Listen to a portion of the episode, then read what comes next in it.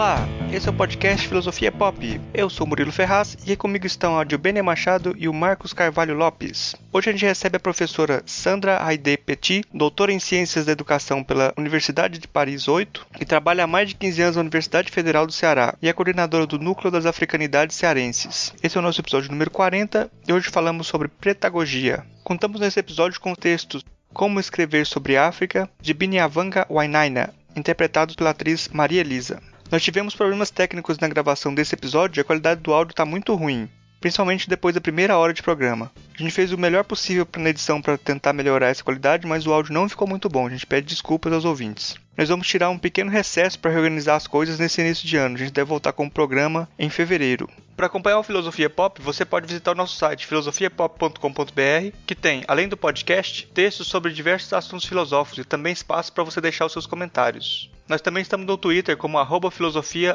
pop e no Facebook com facebook.com barra podcast filosofia pop, tudo junto. Mas eu tenho o nosso e-mail que é o contato arroba filosofiapop.com.br. Para receber os nossos episódios na hora em que forem lançados, você pode assinar o nosso feed no seu celular. No nosso site tem um guia explicando como fazer isso. O Filosofia Pop é um podcast que aborda filosofia como parte da cultura. Vamos então para a nossa conversa sobre pretagogia.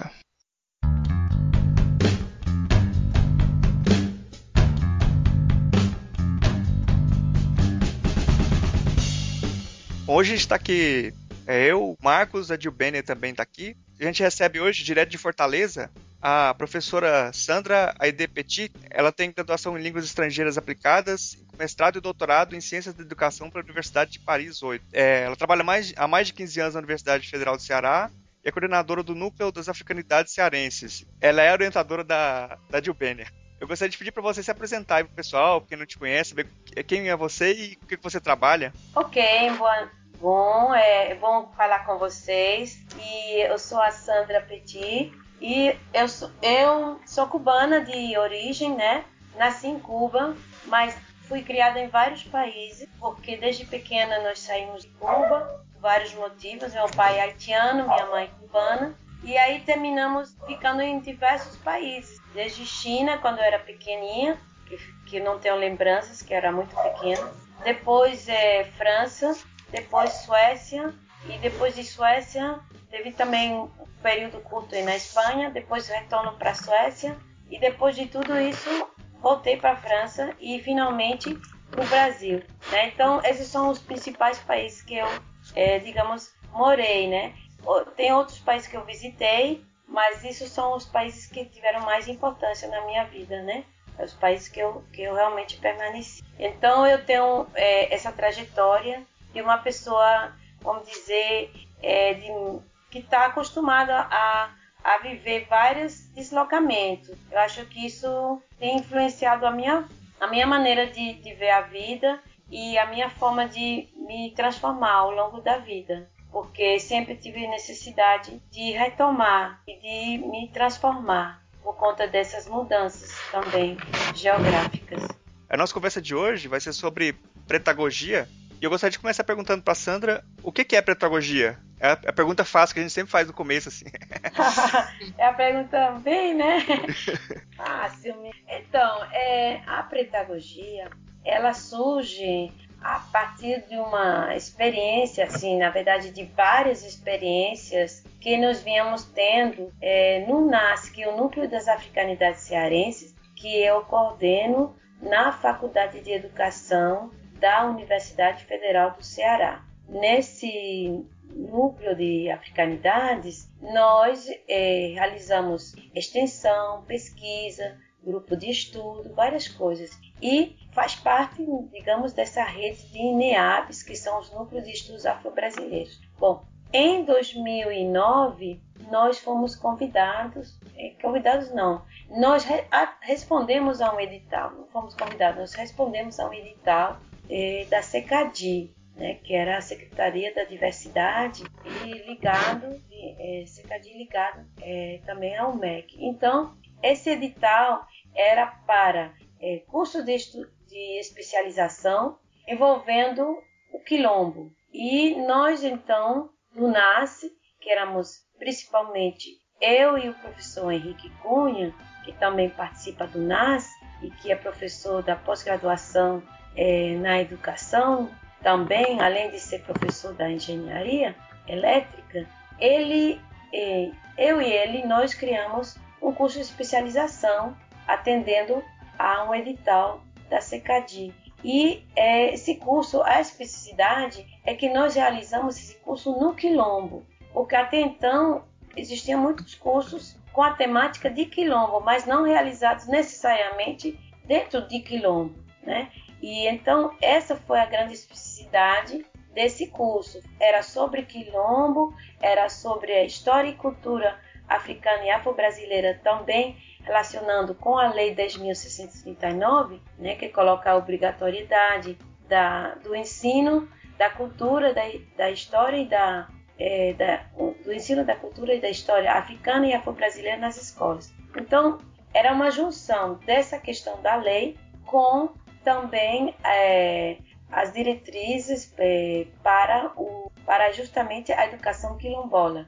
Então, nós criamos então esse curso que foi dentro do quilombo, em, em dois quilombos, nos Inhamuns, que é uma região do Ceará, fica perto do Piauí, e nesse, nesse local já existiam centros culturais é, afro-brasileiros dentro do quilombo. E então o curso aconteceu dentro desses centros culturais é, afro-brasileiros e que foi muito interessante porque nós tínhamos que nos deslocar nós, professores e também os cursistas, é, a cada 15 dias para o Quilombo para realizar os módulos do curso de especialização. E foi durante essa experiência que nós colocamos em prática o que nós já vínhamos fazendo de forma dispersa, que era nós trabalhamos com intervenções pedagógicas, com assessorias pedagógicas, nós trabalhávamos com pesquisas, nós temos vários orientandos, né? e nós já tínhamos bastante orientações nessa área das africanidades e nós tínhamos também muitas experiências é, de, é, vamos dizer, de inovações pedagógicas dentro da sala de aula, dentro do próprio curso é, da Faculdade de Educação da UFC e também em diversas experiências que as pessoas nos convidam para realizar palestras, para realizar mini curso, cursos mais prolongados, mas nunca um curso de especialização. E o que foi a, a, importância desse curso é porque, além de que acontecer no Quilombo, ele teve uma grande intensidade, porque a cada 15 dias, durante mais ou menos um, um ano, um ano, nós ficamos nos deslocando para esse local.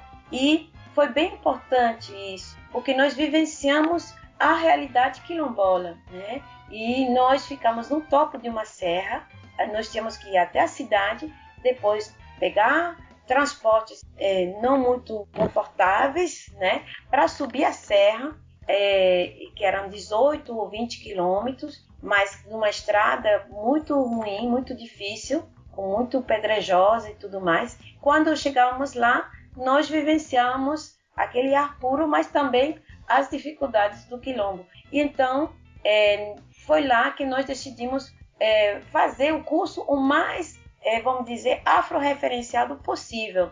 Nós procuramos que o curso ele já tivesse a cosmovisão africana embasado, embasando toda a, a metodologia do próprio curso, né? E a forma de avaliação e tudo mais. Então foi um, um verdadeiro laboratório para aquilo que nós já vínhamos pensando e foi como uma forma de concentrar essas nossas ideias e nossas intervenções. E é por isso que a pedagogia nasceu lá, no Quilombo. Né? Nasceu o um nome, porque eu e a, e a pessoa que estava coordenando a área pedagógica, né, que era a Geraninho de Costa, Costa e Silva, nós duas, nós procuramos um nome para aquilo que nós estávamos fazendo. No decorrer do curso, nós pensamos, precisamos, precisamos dar um nome a essa inovação pedagógica. E aí, nessa busca, a Geraldine de Costa, ela teve a ideia da pedagogia. E então surgiu o nome na boca dela, né? E, e, eu, e eu pensei, ah, excelente, essa é uma boa ideia. Vamos usar isso, porque é exatamente o que nós queremos fazer. Empretecer a pedagogia no sentido dos referenciais, não no sentido da cor especificamente, né? Da cor das pessoas, da cor dos professores ou dos, dos filósofos, mas no sentido de trazer os referenciais da cosmovisão africana para dentro da pedagogia, que a nosso ver estava muito, é, de certa maneira, eurocentrado e branco-centrado, sempre no sentido das referências, né? E aí nós tentamos ver se, como é que nós poderíamos dar, então, essa, essa, esse, esse, esse novo nome, ele poderia estar mostrando exatamente o que nós queremos fazer, né? Uma vez eu falei até com o professor Kabengele Munanga, eu entreguei o livro Pretagogia para ele, que eu escrevi no ano passado, e ele, ele achou interessante o nome. Ele disse: Ah, eu gostei do nome, porque ele já diz a que veio. Então é mais ou menos isso. A ideia da pedagogia é realmente é, empretecer uma pedagogia que até então estava né? Se a gente vê do ponto de vista do que é ensinado na universidade, nos cursos de pedagogia, e se a gente vê o conceito de pedagogia que circula, é um conceito e é uma forma de ensinar a pedagogia, né? Que é muito voltado para determinados referenciais de determinados países, de franceses, de, de é, muito de franceses, pode ser de, de alemães, é, pode ser de portugueses, pode ser de, de ingleses, eventualmente, pode ser de, de norte-americanos, mas né, que ali não é só o europeu, mas é principalmente são principalmente alguns europeus, né? Nem todos os europeus que influenciam a pedagogia. Às vezes tem alguma algum é, Vygotsky que não que, que é né é, que é, já é russo, mas na verdade há uma há uma concentração muito grande nesses europeus, né, especificamente, que não são nem representativos de toda a Europa. Quando eu conheci a pretagogia, que na verdade eu estou conhecendo, eu lembro que a primeira frase que me chamou a atenção foi: Pretagogia é uma pedagogia de pretos feito para brancos e, e índios, né? Essa perspectiva de descolonização dos saberes mesmo, né? De sair de uma pedagogia um tanto quanto colonizada, né, de academia colonizada, para uma perspectiva é, outra, né, sendo que as, as, nossas experiências, as nossas histórias, o, o, chão de onde a gente veio é que, que realmente é significante nesse processo da, da de construção né, da nossa formação, da nossa educação. E aí, assim, pensando nisso, eu queria saber um pouquinho dos princípios filosóficos que estão baseando a pretagogia. Quais certo. são esses princípios? Então, é, repetindo um pouco que nós vem, estamos descrevendo em vários livros, é, um dos princípios é de, de se de reconhecer que é, o, o autorreconhecimento né, da afrodescendência, porque existe uma tendência de negação à afrodescendência. Né? Muitas vezes as pessoas têm uma relação com a afrodescendência e não conseguem reconhecer então a pedagogia ela permite ajudar a pessoa a se descobrir e a, e a afirmar, afirmar essa relação, né, que ela tem com uma ascendência africana, mesmo que não seja a única ascendência, mas que quase todos nós temos uma relação. E que tipo de relação nós estabelecemos? Então, né, na, no caso da pedagogia, é importante o aspecto afirmativo, trabalhar o pertencimento, né? Esse pertencimento que eu chamo de pertencimento afro, né? Porque nós poderemos até ter outros pertencimentos, mas é, o pertencimento afro, ele é aquele pertencimento quando você, que acontece quando você reconhece que você tem uma influência, digamos, importante dessa da sua relação de ascendência africana e que ela está no seu dia a dia, ela está na sua cultura, na sua forma de expressão, na sua forma de considerar a vida e o mundo. E aí, então, esse é um princípio importante. Outro princípio importante é de reconhecer a, a ancestralidade, que nós temos uma relação com a ancestralidade africana e que a ancestralidade ela permeia o nosso modo de ser e estar e que a ancestralidade é importante para nós trabalharmos. Não é uma ancestralidade estagnada no tempo, né? Mas no sentido que, que o o Eduardo Oliveira vem trazendo, né, uma, uma, uma ancestralidade que se atualiza constantemente. E também outro aspecto é reconhecer que existe um elemento de religiosidade né, na nossa cosmovisão africana e que esse elemento de religiosidade ele é importante porque é algo que permeia a cultura negra que nós herdamos, né? Nós herdamos uma cultura que só, só conseguiu se manter devido à força espiritual, né? Essa força espiritual, ela vem de determinadas religiosidades, de diferentes etnias, não de uma única. Mas essas etnias né, que nos influenciaram, quer seja é, de linhagem Yorubá, o Banto, o Jeje, enfim, diversas linhagens, essas diversas linhagens, elas aqui produziram uma forma de é, considerar a vida, de considerar o modo de ser, estar e de agir. E esse modo de ser, estar e agir, ele nós só conseguimos entendê-lo se nós acessamos alguns elementos dessa religiosidade.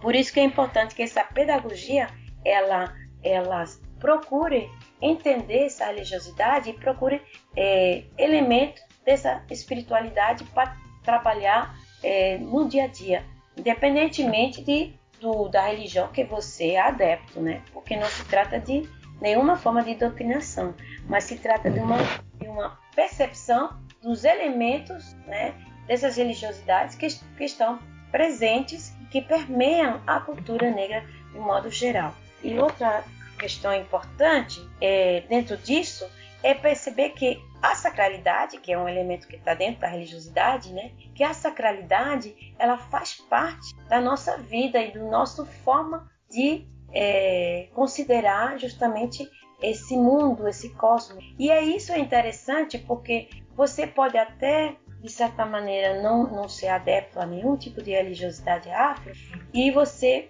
mesmo assim você precisa entender o que que nós o que são esses elementos de sacralidade é aquilo que faz com que o, a cultura muitas vezes ela vem de forma ritualizada né? a maneira como nós é, nos consideramos os elementos da natureza, por exemplo, é de respeito, de grande respeito aos elementos da natureza, né? É, é uma visão ecológica, né? Que nós temos essa não, não separação do ser corpo humano, né? Com do, dos outros seres que para nós são seres vivos, né? Os seres da natureza, os seres do cosmos. Então isso gera um elemento de, de sacralidade, de respeito a essa sacralidade.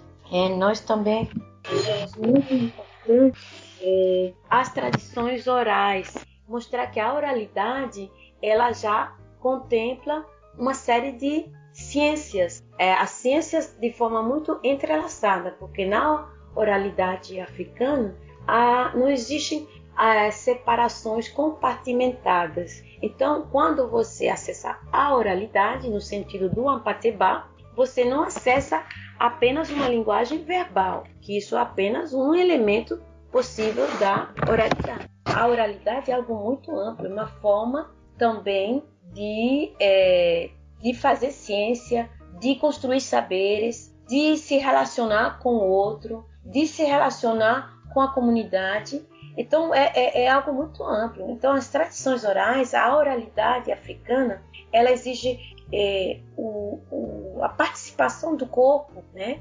É, no, no aprender, no ensinar, na construção de saberes, nas ciências, né? na, na elaboração das ciências, das diversas dimensões da vida. Então os cinco sentidos participam da elaboração da vida, não não se pode entender uma pedagogia que funcione apenas as pessoas falando e escutando, né? Uma pessoa fala e os outros escutam e os outros simplesmente reproduzem ou a escuta ou a fala e, e depois passam para a escrever. E aí se utilizam da leitura e da escrita. Isso é muito interessante, mas é muito pouco diante da oralidade. A oralidade ela é mais abrangente porque ela envolve a gestualidade, a musicalidade, a dança, a teatralidade, ela envolve as habilidades das mãos, né? Realizar artesanato, as artes visuais, as artes é, gráficas, enfim, as artes de modo geral, né? Na verdade, todas as artes eles têm elemento de oralidade, né? Usa a artesania, né? Então, existem muitas formas de oralidade. A oralidade é algo muito amplo, são muitas formas de conhecimento. É você entrelaçar conhecimentos, entrelaçar ciências que muitas vezes hoje nós vemos de forma separada. Né? Então, nós achamos muito importante trabalhar com a inspiração das tradições orais e também achamos muito importante entender a, a, as africanidades como elementos que possuem várias marcas, né? Que nós estamos chamando de marcadores, né? São vários marcadores que você pode encontrar. Na verdade, são múltiplos marcadores, né? Você pode encontrar essas africanidades não somente nos elementos, é, vamos dizer, é, af estritamente africanos, mas numa série, uma série de reelaborações. Então, é, nós levantamos, né,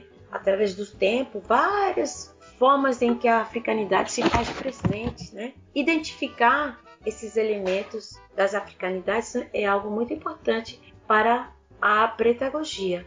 Né?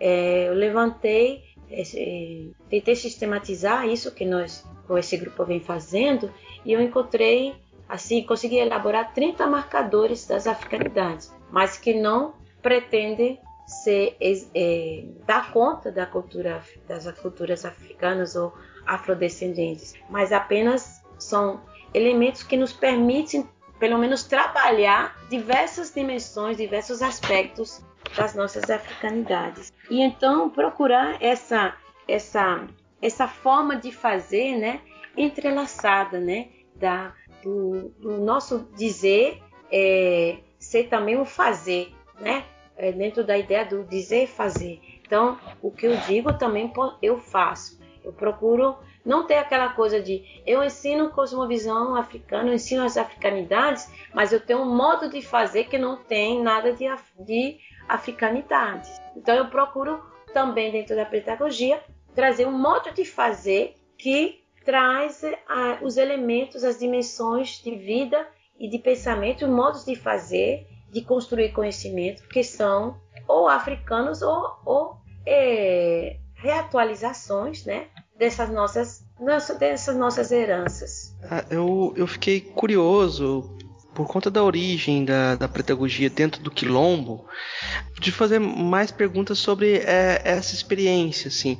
Eu, eu acho que muitas vezes nosso ouvinte não tem nem é, muita informação sobre como, como é um quilombo hoje, como ainda existe uma espécie de, distanciamento em relação a essa cultura é, urbana, de como tem muitas, é, muitas tradições que precisam ser preservadas e levadas em conta no processo de educação.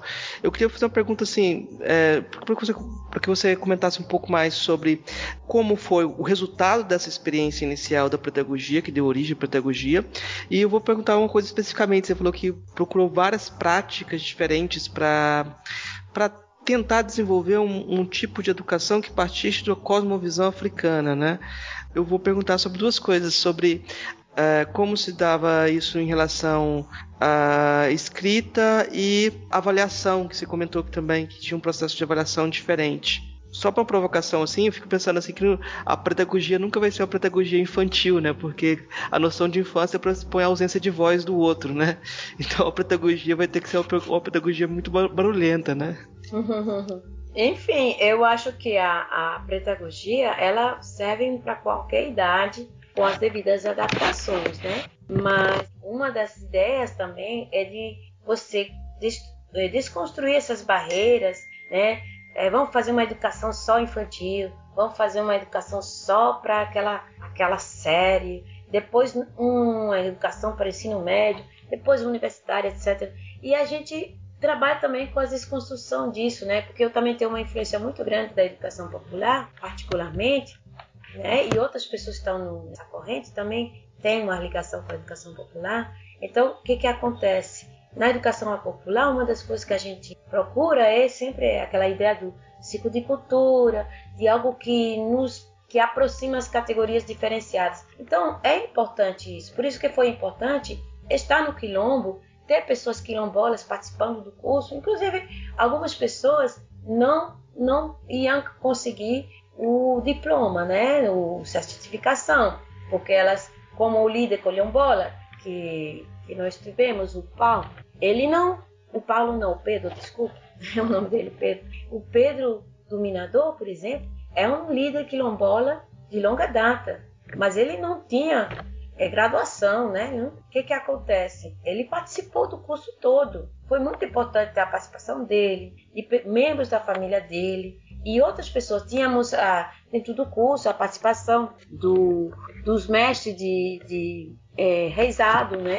Reizado de caretas. Então tivemos é, mestres de reizado de caretas participando do curso, mas obviamente esse, esse, esse mestre ele vinha a, a, de forma facultativa, mas era importante a participação dele, porque ele trazia não só a musicalidade dele, mas o olhar dele sobre as coisas. Né? E tudo isso ajudava né, a construir essa pedagogia, porque uma das coisas importantes de, de ser no quilombo é porque no quilombo você não vive, pelo menos nesse quilombo que nós estamos, né? Porque existem diferentes tipos de quilombos. Esse é o quilombo rural, né? Existe o quilombo urbano, mas o quilombo rural, é, a maioria deles vive um, um certo grau de isolamento, não total, né? Mas eles vivem um pouco mais afastados, né, da cidade e eles não têm então esse trânsito constante de estar todo mundo é, ligado, conectado constantemente. Por exemplo, tinha um desses quilombos que nós não tínhamos, era muito difícil usar o celular. Era só um determinado topo de serra que a gente podia acessar uma, o sinal e geralmente as pessoas ficavam sem celular, consequentemente ficávamos também sem internet. Nós ficávamos nesse sentido é, aparentemente isolados. E nós tínhamos um contato com o quê? Com a natureza, porque nós estávamos numa serra. Então, obviamente, isso é totalmente diferente o, a forma de aprender numa serra, nesse ar puro, sem celular, sem internet e você também envolvido ainda pela, é, pelo modo de fazer mais rústico, né? De várias coisas. E, e as dificuldades também de ter água, constante, de você ter uma limitação no uso das, da água, de você ter dificuldades para subir a serra, para descer, enfim, coisas que fazem parte do dia a dia desses moradores, mas não para nós que viemos da cidade e que muitos de nós éramos de outra classe social, né, mais, digamos, favorecida do ponto de vista material, mas que em compensação no quilombo você encontra ainda não só algumas tradições, mas você também encontra uma relação entre as pessoas que é uma relação mais próxima, né? mais, é, mais solidária e onde as pessoas constroem mais juntos, né? E ainda tem uma relação, por exemplo, nós teve um, um módulo que nós subimos uma serra, né? Nós já estávamos em cima da serra, mas aí subimos uma, fomos subir, né? Uma serra mais alta e fomos subir e chegar numa determinada pedra. Que as pessoas tinham muita facilidade de chegar naquela pedra, uma pedra gigante, que a gente tinha uma vista maravilhosa de lá de cima. Então só isso já gera um sentimento espiritual. Né? E aí essa, esse percurso até a pedra foi uma verdadeira, um verdadeiro rito de passagem para muitas pessoas que não têm hábito de andar na natureza assim. Com... E aí o, o líder, por exemplo, esse líder é, quilombola que estava lá, ele subiu com a maior facilidade e depois ficou nos ajudando, né, a encontrar os caminhos da serra e como chegar até a pedra e como como e a vida e falar da vida dele, de como ele, o que que eles faziam quando eles vão cultivar as coisas lá, lá e que eles têm que passar por vários é, elementos difíceis para nós, subir pedra, subir em, em, em locais de, de, acesso difícil, né? De às vezes ter que andar com facão para abrir caminhos, né? E para chegar e lá é, é, plantar é, seu, seu roçado e coisa tal. E isso é feito com muita naturalidade. Eles vivem um, um, alguns aspectos urbanos, eles têm, assistem à televisão, né? Eles já têm essa. Lá tem eletricidade, porque hoje, hoje muitos quilombos já têm a energia né, elétrica, né? Que modificou bastante a vida, porque antes eles escutavam, eles tinham as contações de histórias à noite, né? E, e hoje, devido à televisão, isso já está ficando mais raro mas a, a, os mais velhos ainda têm esse isso muito presente né, nas histórias deles, na forma deles se, se comportarem. E as pessoas, então, têm ainda as brincadeiras, né? E, e utilizam muitas brincadeiras ainda. Algumas coisas eles têm ainda do, do, da forma de fazer brinquedo. Agora, isso, tu, tudo isso que eu estou falando é uma parte da realidade quilombola, mas também é algo que está em grande mutação, porque nós temos ah, os elementos da modernidade que invadem os quilombos, não sempre de forma respeitosa, e invadem mesmo porque chegam no momento a, a, a, a atropelar completamente, às vezes, é, as culturas preexistentes e simplesmente substituem uma pela outra, né? E não convivem necessariamente de forma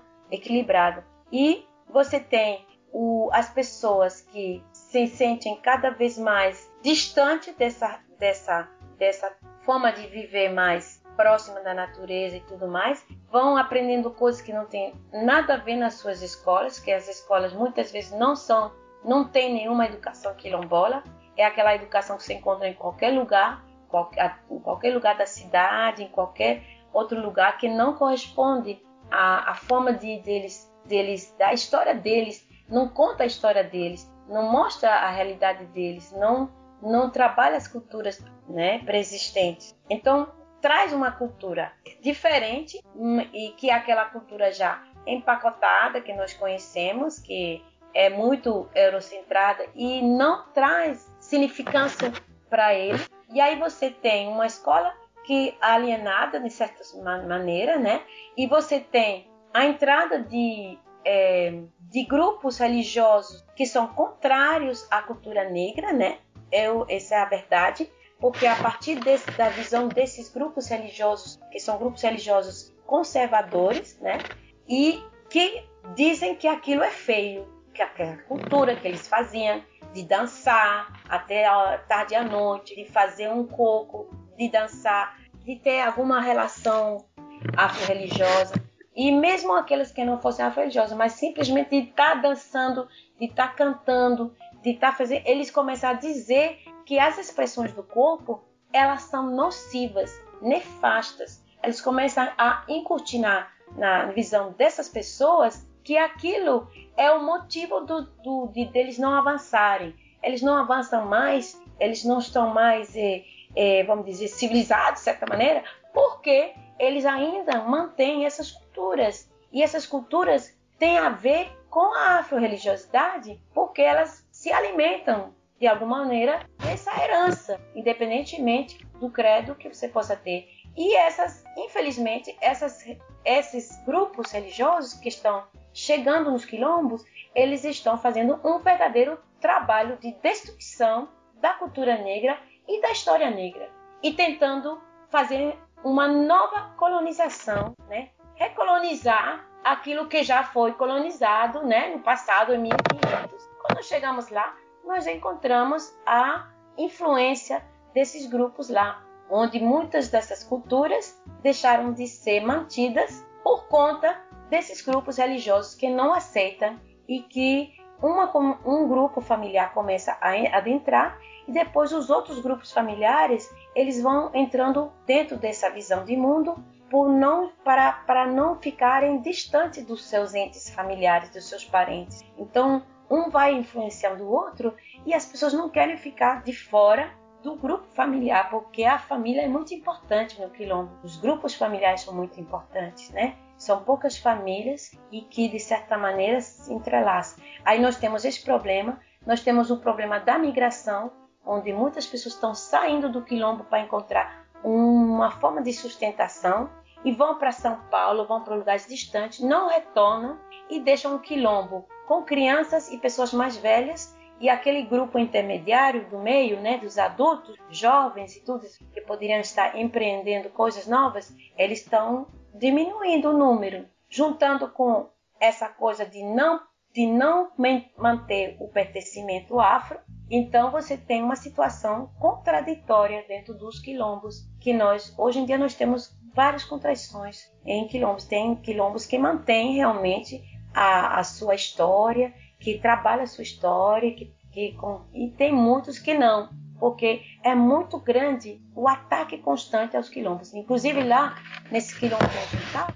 é, o, o Lili Quilombola, um deles, ele falava que antes do nosso curso de especialização, eles, as pessoas não chamavam de quilombo, aquilo não era quilombo para eles. Eles não chamavam, não sabiam nem que conceito era esse. Eles simplesmente diziam aqueles negros, é lugar daqueles negros. Então eles apenas eram vistos como os negros, como uma falta de, como os negros in, in, rústicos, não sensibilização, né? E graças ao curso de especialização, eles passaram a ser a ser dado uma visibilidade positivada e que eles foram é, percebidos pelas populações ao, ao, redor, primeiro como quilombo, quilombolas, que antes eles não eram nenhuma considerados como uma comunidade realmente, né? Mas como pessoas lá atrasadas, pobres, negros é, e todas aquelas ideias pejorativas ligadas aos preconceitos racistas. E, e com esse, esse,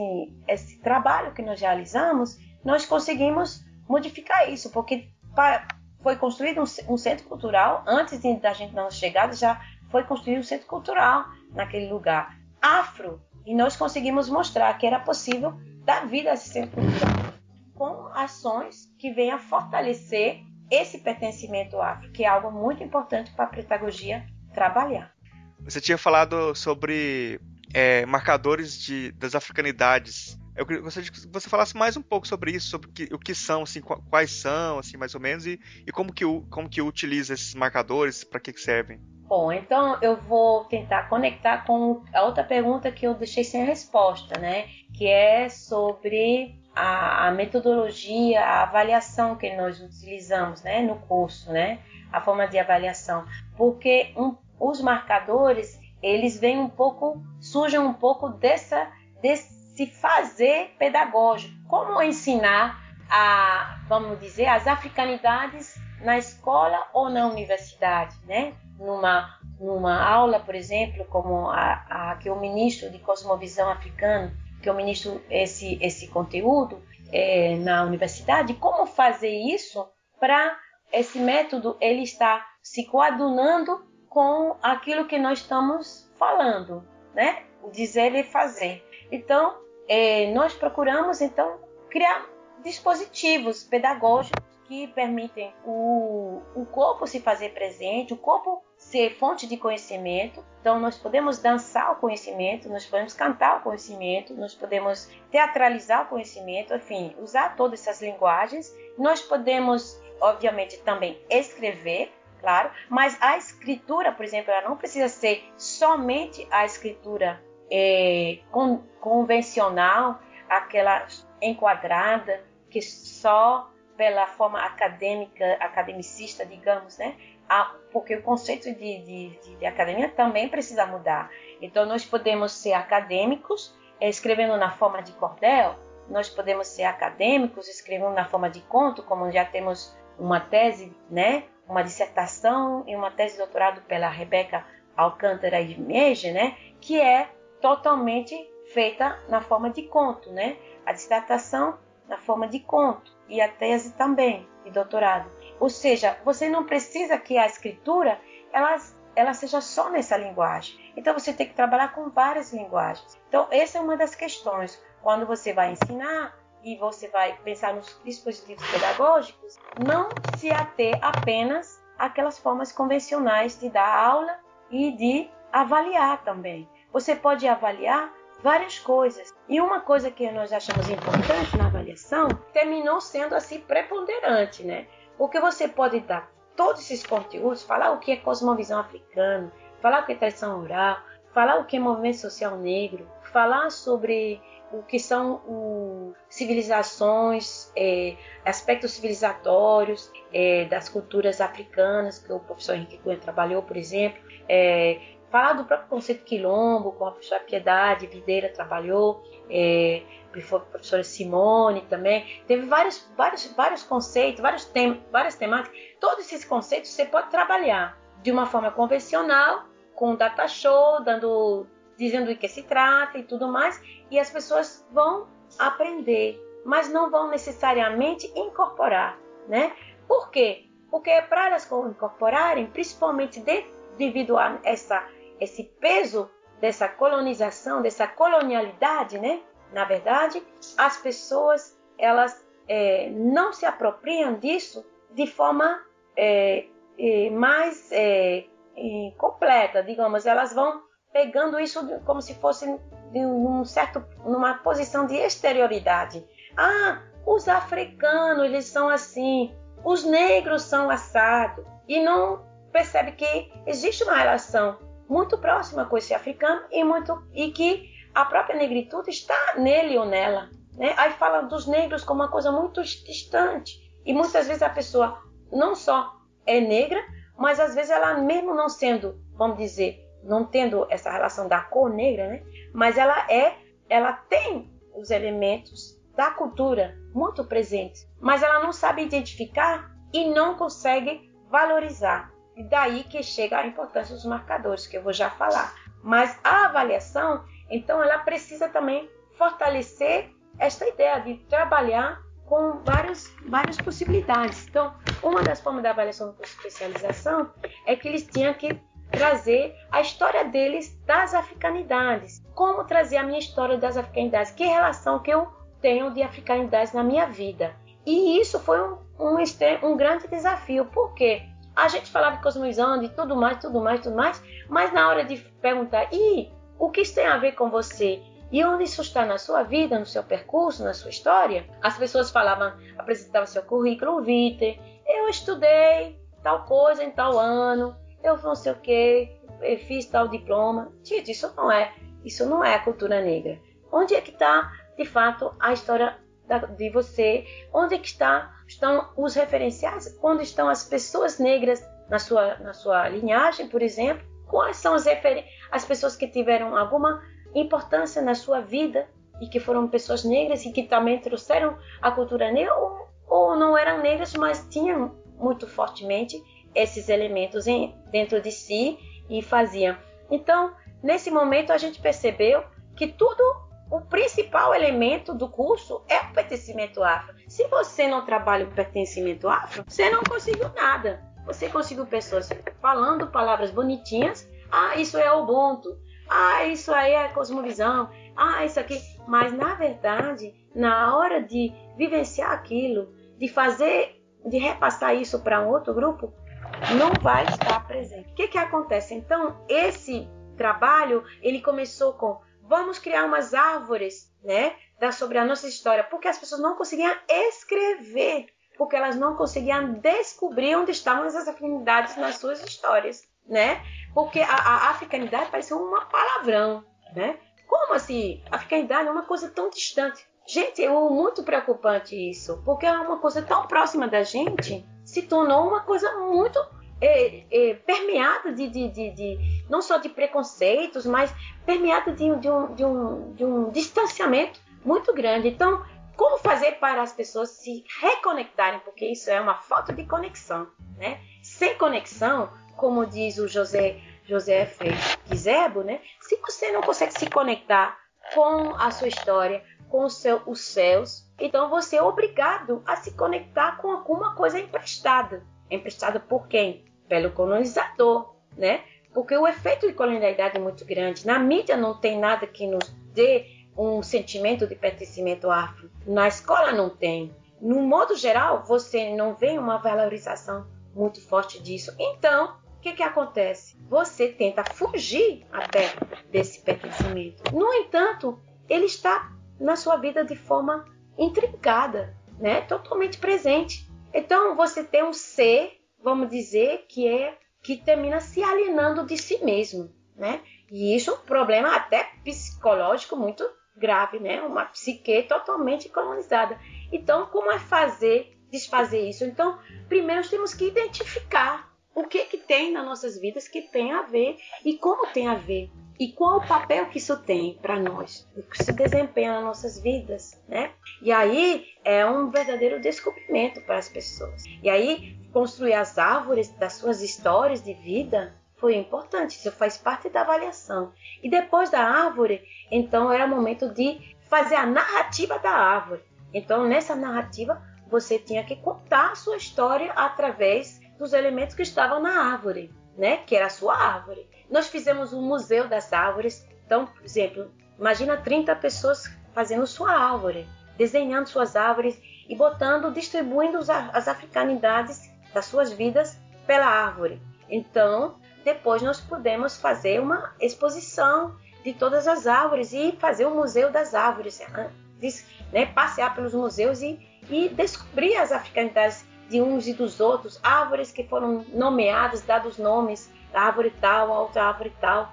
Então, depois das árvores, foi mais fácil escrever. É como se você tivesse desbloqueado todo aquela, aquela, aquele grau de preconceito, aquele grau de apagamento. Você tivesse conseguido abrir uma brecha bem grande dentro desse apagamento. Aí pronto, floresceu o quê?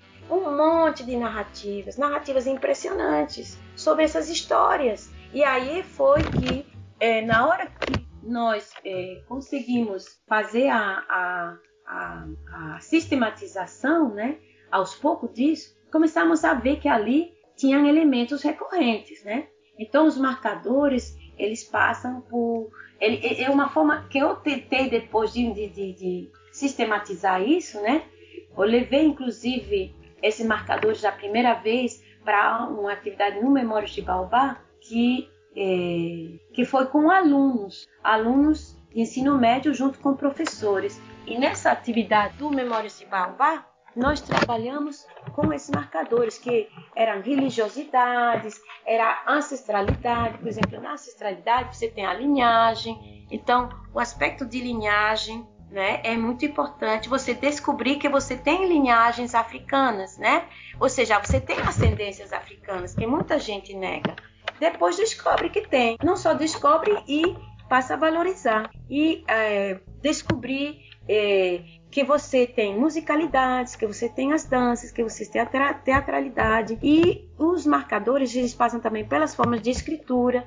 Porque você pensa na escritura, você pensa, você esquece que existe, por exemplo, o cordel. Uma forma de escritura. E para algumas pessoas, mesmo sendo popular, isso é algo perfeitamente natural e que tem uma influência negra muito importante, né? O cordel é apresentado como algo europeu, mas na verdade o cordel tem eh, muitos elementos das africanidades. Então é você identificar que elementos são esses, você perceber que os marcadores também transitam por elementos como as curas. E o que são as curas? Todas essa, esse, esse enorme, né, é, essa enorme quantidade de saberes, de formas de cura. E aí você tem as rezas, você tem as rezadeiras, você tem as diferentes formas de cultuar, né?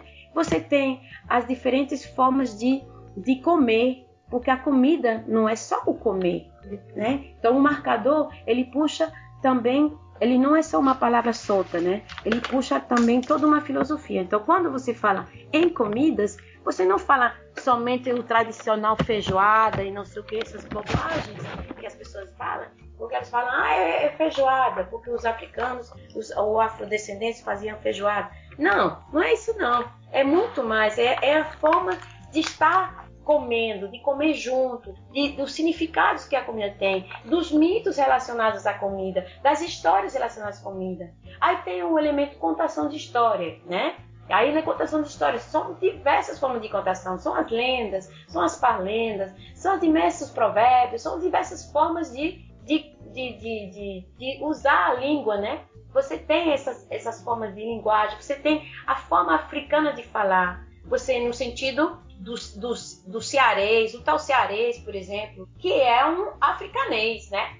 Porque são muitas, existem muitas palavras cearenses que são chamadas de cearês, modo cearense de falar, e que tem, na verdade, origem banto, né? Então, assim, tem muitas palavras. E você tem, então, esse vocabulário para trabalhar, né? Isso também é um marcador. E, enfim, é, são 30 marcadores e é impressionante, assim, como você, quando você começa, você não sabe mais onde parar, porque você sempre encontra mais coisas, né? É, nos artesanatos, você encontra formas de artesanatos que são é, africanos.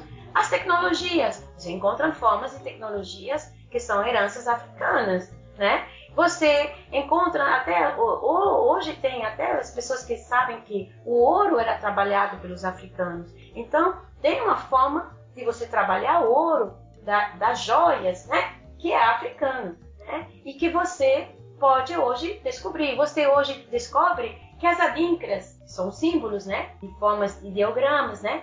Esses adíncras, elas têm simbologias que a gente vê em algumas é, em algumas portas, né?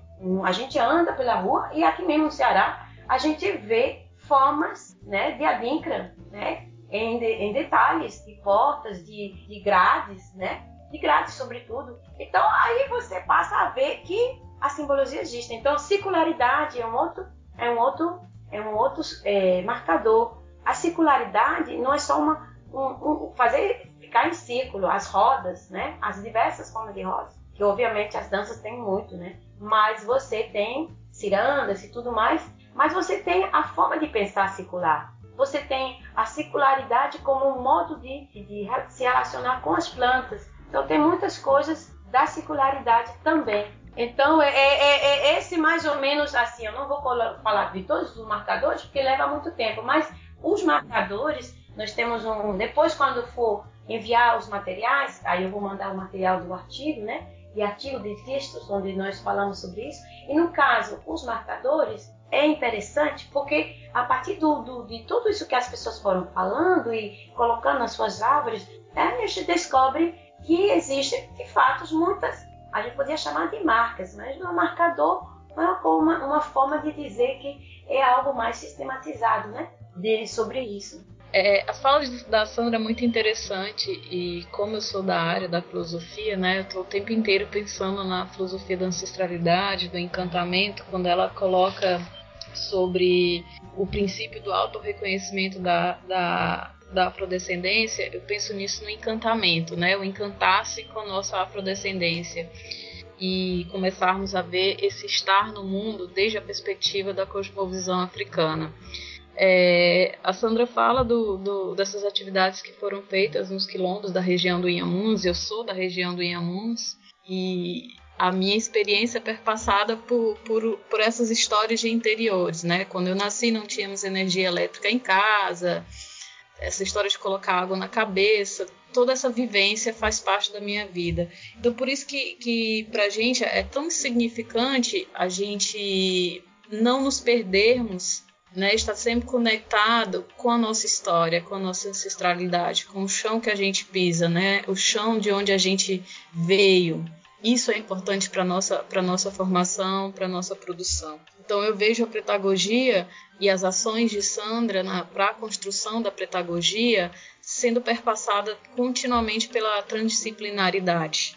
E é uma pedagogia do fazer, né? É uma teoria de prática, né? Uma praxe que eu também vejo como prática de libertação, assim. E reconhecendo essa perspectiva da, da produção didática como fim, uma pedagogia que sai da teoria, vai para a praxis, para que todas as pessoas possam ser incluídas nesse processo do fazer. E aí eu queria que a Sandra falasse um pouquinho mesmo sobre essa questão da, da produção didática, né? Que eu entendo a pedagogia traz essa inovação pedagógica desde essa produção didática. E aí ela vem falando do fazer, então eu queria que ela falasse um pouquinho mais sobre a importância da produção didática para a pedagogia e na pedagogia. Olha, a, a produção didática, ela, ela se tornou uma coisa mais evidente também nesse curso e depois, é, porque nós pedíamos muito que eles fizessem, é, realizassem é, coisas com as mãos, que realizassem, por exemplo, é, trabalhamos um elemento de religiosidade. E dentro desse elemento de religiosidade, pedimos que eles criassem um símbolo religioso. Cada um podia fazer o símbolo religioso afro, né? Tinha que ser afro, né? Então, as pessoas trouxeram diversos elementos, mas eles tinham que fazer isso com materiais de reciclagem. Então foram levados vários elementos de reciclagem e eles fizeram, construíram coisas impressionantes, né? É, com muita habilidade e tudo. E são pessoas que nunca tinham feito isso antes. Por quê? Eu acho que quando as coisas fazem parte da gente, é, a gente só precisa de um empurrão para as coisas saírem. A gente precisa apenas de um estímulo e de uma valorização e de uma oportunidade. Então, você ser, você, a ideia dentro da ideia de produção didática existe a ideia de você produzir, ou seja, é diferente de somente reproduzir, somente repetir o que alguém já fez ou alguém está lhe dizendo para fazer. É você ser criativo, é você colocar a sua autoria, né? Então, uma autoria sua. Você pode produzir isso, você pode criar um objeto que venha simbolizar este conhecimento, né? Você pode é, mostrar que você entende, por exemplo, é, a cosmovisão africana, traduzindo isso em numa recriação de adinkras. Então você cria novos adinkras, não os adinkras existentes a, a Khan, né, que tem todo um significado. Você faz uma recriação para expressar outra coisa, expressar esta cosmovisão, mas você pega a inspiração de algo que existe dentro de um contexto específico e você atualiza isso para um objetivo pedagógico, um objetivo didático. Então isso é interessante. Você você traz os orixás e na forma de jogo, né? Isso aqui é um jogo em cima dos orixás. Então, como foi criado, né? Tanto o jogo de memória com orixás, como o jogo mesmo, né? É, a professora Gerane Costa, ela criou um jogo durante a época da dissertação dela, onde é, os, os, alunos tinham que, é, para poder ganhar, né, e ganhar pontuação durante o jogo, eles tinham que se lembrar de, das características dos orixás, tinham que, é, pesquisar um pouco sobre os orixás e tudo mais. E isso era um estímulo para eles, para os alunos aprenderem sobre os orixás e, e, obviamente, perceber esses elementos como elementos culturais que você pode transformar em, em um jogo, né? Isso sempre lembrando que você não precisa ser adepto de religião alguma para entender que isso faz parte de uma cultura, né? E aí é, nós é, tínhamos isso, pode transformar em jogo, o jogo pode ser um jogo mais artesanal, é, mas pode ser um jogo corporal, que você precisa fazer isso como um jogo que você corre, onde você corre, pula, você tem os desafios, né? Tem alguns jogos são assim. E tem os, jo os jogos que são há formas que são brincadeiras. Você pode criar brincadeiras para é, realizar uma, é, um produto didático. Ou seja, o produto didático ele não tem uma forma específica de acontecer. Ele pode acontecer da mais diversa forma. Eu, agora eu vou criar máscaras, nós vamos pintar máscaras e criar máscaras é, relacionadas a uma temática X que nós trabalhamos as africanidades. E agora nós vamos criar máscaras. Vamos para entender o empoderamento, trabalhar o empoderamento feminino, entender o papel das matriarcas e tudo. Vamos, vamos nos inspirar das das, das máscaras GL10 e vamos fazer as nossas, as nossas próprias máscaras inspiradas na, nessa tradição. Então, na verdade, você usa a sua criatividade e você pode fazer isso coletivamente. São produtos que podem ser realizados em grupo. Então, o grupo realizou um jogo, é, preparou uma forma diferente de fazer matemática a partir de algum conceito mais africano e criou um jogo matemático, vamos dizer. Então, um grupo de três, quatro pessoas se juntaram e fizeram isso. Então, pode ser um produto de coautoria, né? feito em coautoria. Mas pode ser um produto também feito só de uma pessoa. Mas o importante é que ele venha trazer, no seu modo de fazer, na forma como ele, ele no, no sentido dele, o sentido dele está alimentado pela cosmovisão africana, ou seja, esse o próprio produto ele já é a cosmovisão africana, né? E, e o importante é que ele pode ser utilizado por outras pessoas. Eu crio um jogo, aí eu posso dar esse jogo para meus alunos, para fulano de tal, cicrano, e esse cicrano pode usar esse meu produto, né? Esse produto não é só meu, ele passa a ser de, de, de outro grupo, de, das pessoas que quiserem utilizar. Então, eu posso criar um, um produto didático seja na forma de literatura, uma literatura oral, ou simplesmente uma literatura. Então, essa narrativa ela pode ser retrabalhada, ela pode, eu posso fazer um produto audiovisual, né? Então, que ele não precisa ser necessariamente tradicional, né? Toda a ideia de, de tradições, né? Ele pode ser algo bem moderno, fazer um, um produto audiovisual que, que traga a cosmovisão africana, que tenha um elemento de, de, de particularidade, né? Dessa cosmovisão. Então, isso é muito importante porque você passa a ver o aluno, o possível aluno, e as pessoas que formando, né, como pessoas que têm criatividade e são produtores de conhecimento. É mais ou menos. Eu, eu tô até com dificuldade de fazer pergunta, porque quando a gente faz perguntas do tipo o que é esse tipo de esclarecimento conceitual que a, a filosofia tradicional articula, é, as coisas parecem não, não fazer muito sentido, porque você fala de, um de um modo de vida, de toda uma cosmovisão que pede a participação, né? Então, por exemplo, uh, eu gostaria de ouvir você falando sobre o conceito de gingado dentro da ideia de corpo-dança afro-ancestral, que é um conceito que eu achei muito bem formulado no seu livro é, Pretagogia. Só que eu tenho medo de que como acontece com tudo que. Toda vez que um filósofo começa a falar de dança, ele petrifica tudo, né? É muito difícil para falar de dança, né? E só a voz talvez seja insuficiente para as pessoas é, se aproximarem do, desse tipo de, de hum, exercício espiritual que está sendo proposto. Né? Estou usando o termo aqui do Pierre Hadot, essa ideia de que você tem que participar, né? Uh, nesse sentido, uh, eu ainda vou insistir para você falar um pouco sobre o gingado para gente. É realmente o gingado, né? Ele faz parte, né, da, da cosmovisão africana e ele tem muito, é uma forma de, de também né? Tudo que a gente fala da cultura africana e, e, das, e dos seus desdobramentos, né?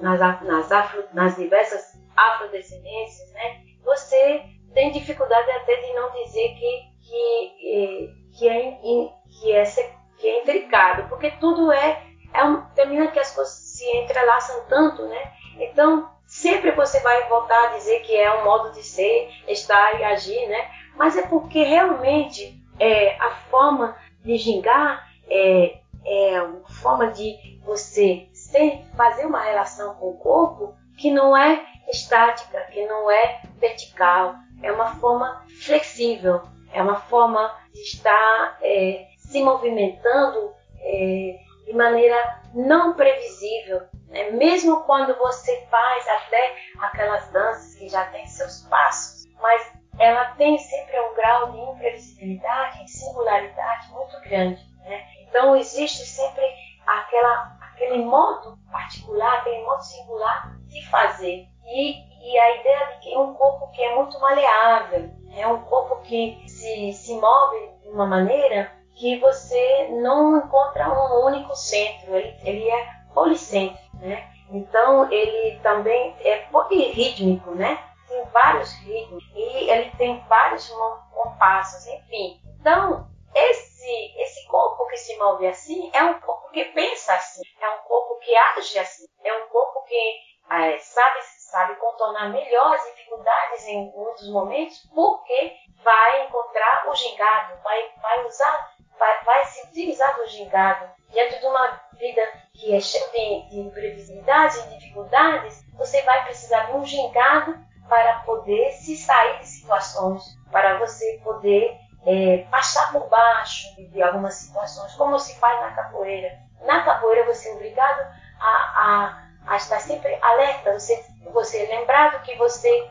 a qualquer momento pode ter uma novidade, uma surpresa, boa ou ruim, mas você sempre tem que estar, de uma certa forma, alerta. Você tem que estar percebendo que o outro pode vir nas suas costas, ele pode lhe trazer pelo pé, ele pode lhe derrubar por um detalhe. E assim, e ele pode vir assim com força mais bruta. Então você tem que estar alerta a essas possibilidades, né? E você também pode se sair dessas situações com astúcia, com astúcia, com uma forma, inteligente de, de, de, usar, inclusive, a sua, a sua limitação. Por exemplo, eu na capoeira, eu não sou nenhum exemplo de capoeirista, né? De jeito nenhum. Né? E toa estou há um tempo, inclusive, afastada da capoeira involuntariamente por falta de tempo. Mas, enquanto eu estava praticando a capoeira, justamente pela minha limitação, né, de não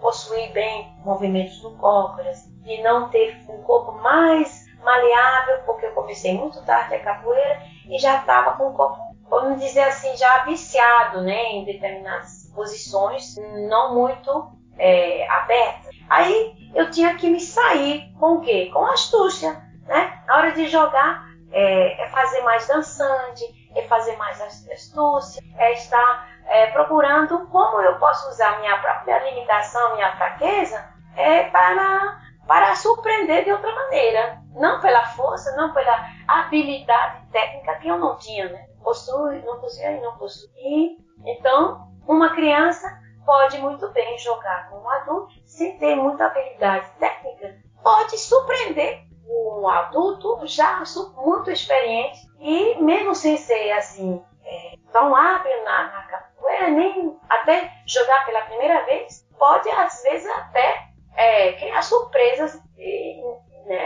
bem interessantes a, para o adulto grande e forte né, e tecnicamente hábil. Então, isso acontece na vida. Na vida você, você passa por situações onde você precisa estar é, é, encontrando os, os, meandros, você encontrando as brechas. E é dessa forma que a, os povos negros, é, que nós, é, das, dos quais nós fazemos parte, que vieram aqui desterrados e de uma forma brutal, e através de um maltrato assim, e praticamente indescritível, é, conseguiram não só sobreviver, mas conseguiram influenciar os seus próprios adversários ao ponto de criar o catolicismo de preto, que é uma forma africanizada de fazer, é, de, de, de, praticar a fé católica, praticar o, cristianismo que foi imposto. Então, você tem uma inversão onde o dominado consegue, não é no sentido de dominar, mas ele consegue influenciar a tal ponto né, o dominador, que o dominador passa a adotar as ideias e as práticas do suposto dominado. Né? Então, isso acontece sem o dominado é, sequer dizer que ele está influenciando. Ele não, ele não se pronuncia, ele não, ele não anuncia isto. Apenas faz acontecer. Faz acontecer. Isso vai acontecer através das relações, do imbricamento das coisas. E essas relações, mesmo dentro desse contexto tão, tão sufocante, tão difícil, tão impiedoso, é, ele tem brechas. E as brechas, o, o, essa pessoa africanizada, ela encontra essas brechas graças a essa, esse gingado que está no corpo que está na vida, está no, na forma de se relacionar com o outro e com o mundo. Eu queria dar, eu queria dar um exemplo disso, só para ilustrar, que eu acho interessante, que meus alunos estavam terminando agora o TCC, né? Aí um deles perguntou, professor, como é que é é, defender tese. Eu brinquei com ele que ele é rapper, falei, olha, você vai soltar o freestyle, eu quero que você fale para sua própria voz. E depois, quando estiverem fazendo perguntas, você vai usar a ginga, porque muitas vezes as perguntas vão ser de doutores que você não vai, talvez não vai estar tão, tão preparado, né? Então você elogia a pessoa que fez a pergunta e pede ajuda para sair dela. Isso foi um, eu, eu, vi essa articulação numa, tese de doutorado sobre Heidegger. A, a pessoa estava mostrando como ela podia usar aquilo que ela aprendeu na capoeira dentro da academia, né? Eu acredito muito. Você, você usa mesmo. Você usa o que você aprende nessas tradições orais que são da capoeira, que são das religiosidades, que são de outros elementos, né, do maracatu, um elemento de rezado, um elemento de, de cura, de prática de cura, enfim, de diversos elementos que você pode estar em, em, contato, né, que você pratica e você é, da maneira de aprender a tocar um instrumento, de fabricar um instrumento, da maneira de você é, se relacionar com um grupo que, que realiza uma atividade dessas, mais, mais dançante e tal. Aí você vai descobrir que isso isso se, existe no seu dia a dia. Isso não existe só naquele momento que você está praticando aquilo. Você vai ter essa facilidade. Quando você faz uma comida, que você faz, você diz que a receita é tal. Depois você, no, dia que você vai fazer, você muda elementos, você bota outros ingredientes, você começa a criar, a recriar aquele mesmo prato que você estava fazendo e ele continua sendo aquele prato, mas ele já é, ele já tem elementos que você descobriu na hora. Na hora você imaginou, na hora você sentiu que era o que podia fazer e você deu uma nova é, alquimia àquilo ali, né? E o prato virou outra coisa, mas ao mesmo tempo, ao mesmo tempo sendo ainda aquele, aquela receita. É estranho isso, né? É uma receita que, que ela muda assim pelo fazer mesmo. Então na hora que você está fazendo, as coisas acontecem. E aí você perceber que isso mesmo na hora de você escrever, né? Que você precisa escrever, que você precisa. Você também pode fazer um gingado. Você pode fazer um gingado. Eu escrevi o, o livro de pedagogia, me utilizei de, também de referências em canções, referências em mitos, referências não só nos autores consagrados e acadêmicos, mas também em literatura, literatura, né, chamada de literatura mesmo, e também aquelas que as pessoas esquecem que são literaturas, que são esses cantos, essas formas de, de rap, essas formas de muitas formas de, enfim, de literatura, e você pode usar é, um caldeirão muito mais assim diversificado para realizar suas argumentações. Isso não quer dizer que você vai deixar de dialogar com os, com os autores da área, né? mas você pode fazer eles dialogarem com mais elementos. Você pode introduzir outras, outras vozes. Mas eu achei muito interessante a última pergunta do, do Marcos, porque eu realmente vejo a, a filosofia africana muito perpassada pela a história, o, o gingar, né? Esse ser fazer que a Sandra vem dizendo. E, e gosto muito dessa escrita, né? Onde você traz diversos modos de, de escrever, né? Então dialoga com, a, com de, as literaturas diversas, assim.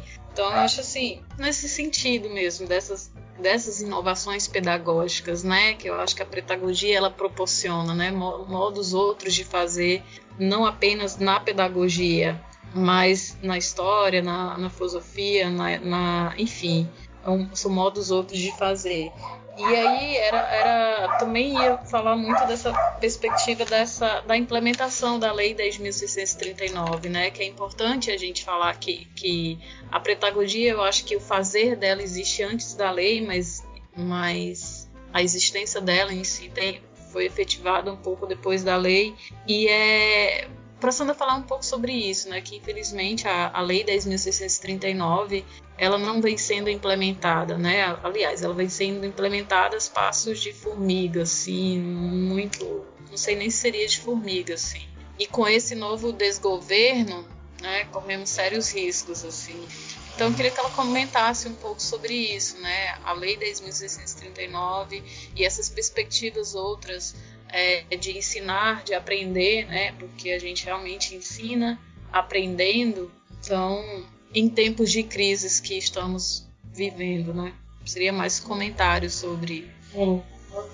É, com certeza, esses, essas experiências nós já realizamos antes da lei. E é importante é, frisar isso. A lei ela é importante porque ela permite globalizar algo que grupos estão fazendo em diversos lugares do país. Porque, obviamente, o nosso grupo e existem tantos outros grupos fazendo coisas muito, importantes inovadoras. E isso já vinha acontecendo bem antes da lei. Então, é, a, a, lei, ela, é, 2069, ela, ela foi e é importante porque ela permite que nós tenhamos um elemento é, político que nos fortalece para fazer cobrança, para também é, ser respaldado na hora que a gente realiza. Ninguém poder chegar e dizer que simplesmente é impossível, que você não deva continuar, né? não utilizar argumentos reacionários para lhe impedir a, o seu trabalho,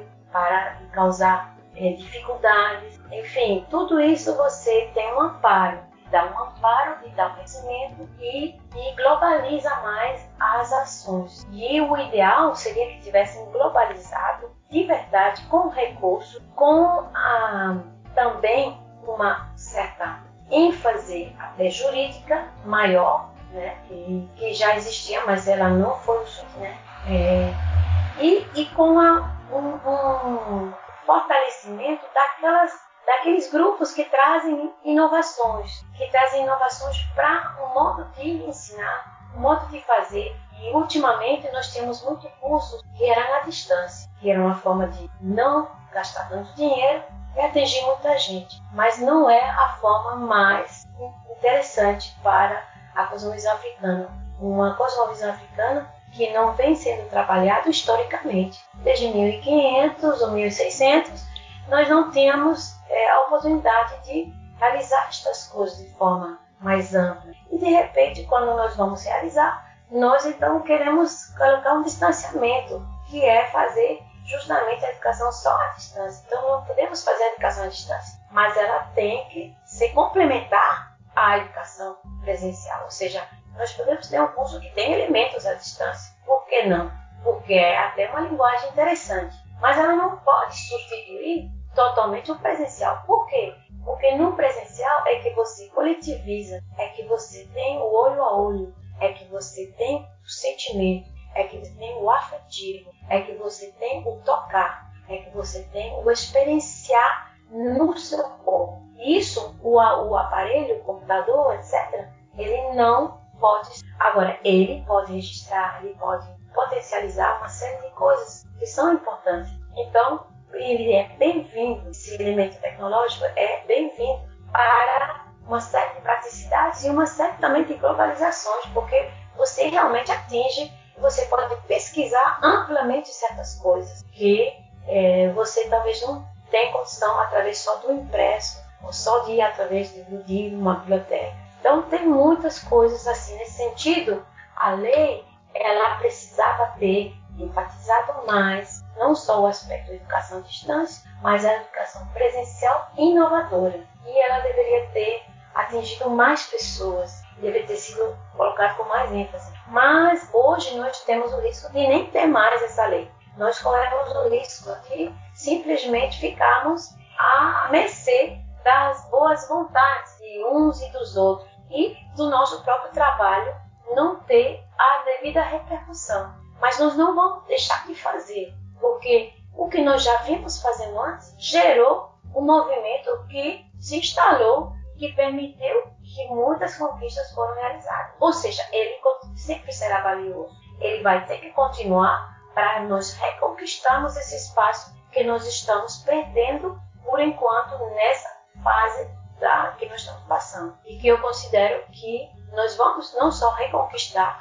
mas reconquistar com muita maior amplitude. Mas aí vai exigir muito da gente. Mas nós vamos continuar trabalhando nesse sentido da inovação pedagógica, procurando os elementos tanto das tecnologias modernas como desses elementos que as tradições e enfim toda essa herança nos possibilita e nós pegar todos esses, esses, esses elementos, entrelaçar esses elementos, né, usando é sim uma televisão, usando sim um audiovisual, usando essas coisas para fortalecer esse, essa pedagogia, sim. E nós vamos fazer isso é, com ou sem lei, mas é claro que nós vamos estar sempre brigando para que isso se institucionalize, né? se institucionalize cada vez mais, que atinja as pessoas de um modo mais amplo e que seja respeitado, porque isso é, uma, é, um, é, um, é um elemento importante esse elemento das políticas públicas, ele,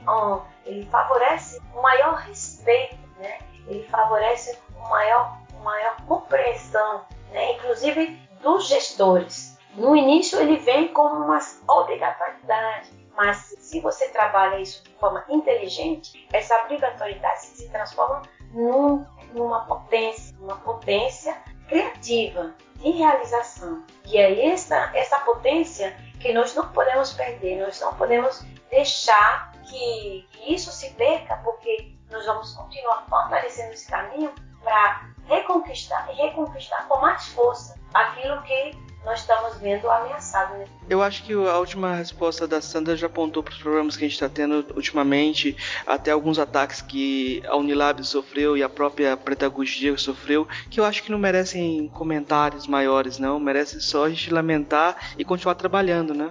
É verdade. Para encerrar essa, essa parte, eu queria fazer uma pergunta só de uma curiosidade, acho que até pessoal minha, mas que pode dar ter uma curiosidade para o ouvinte também, que a Sandra falou que é, é, cubana, né? Nasceu em Cuba. Sim. Eu queria saber se, se você ainda tem é, alguma ligação com, com Cuba, né? Assim, e o que você acha do que do que está acontecendo lá hoje? Porque teve a morte do, do Fidel agora e, e aqui Sim. no Brasil tem muita aconteceu muita polêmica. Ou é, ou é, ou é um deus ou é um, um demônio, né? E eu queria saber o que, qual que é a sua opinião, assim, só, mais como uma curiosidade mesmo de como pessoa mesmo. Olha, é, eu tenho uma ligação forte com, com minhas origens urbanas, é, eu, eu, sempre respeitei muito minhas origens, é, eu tenho uma ligação forte porque são coisas que me foram, foram passadas pelos meus pais, meus avós, então eu não posso me desligar dessa minha origem. E eu não quero me desligar, tanto do aspecto humano como a dimensão haitiana,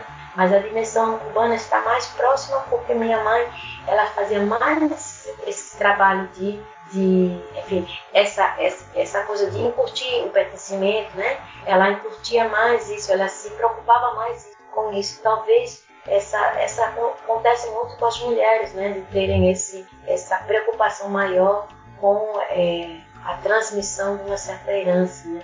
Então ela tinha isso. Então eu, eu tenho isso muito forte em mim e eu gosto e eu, eu convivo. E agora mesmo no Memória de Baobá, trouxe uma pessoa que veio trabalhar, a Bárbara Pérez, né?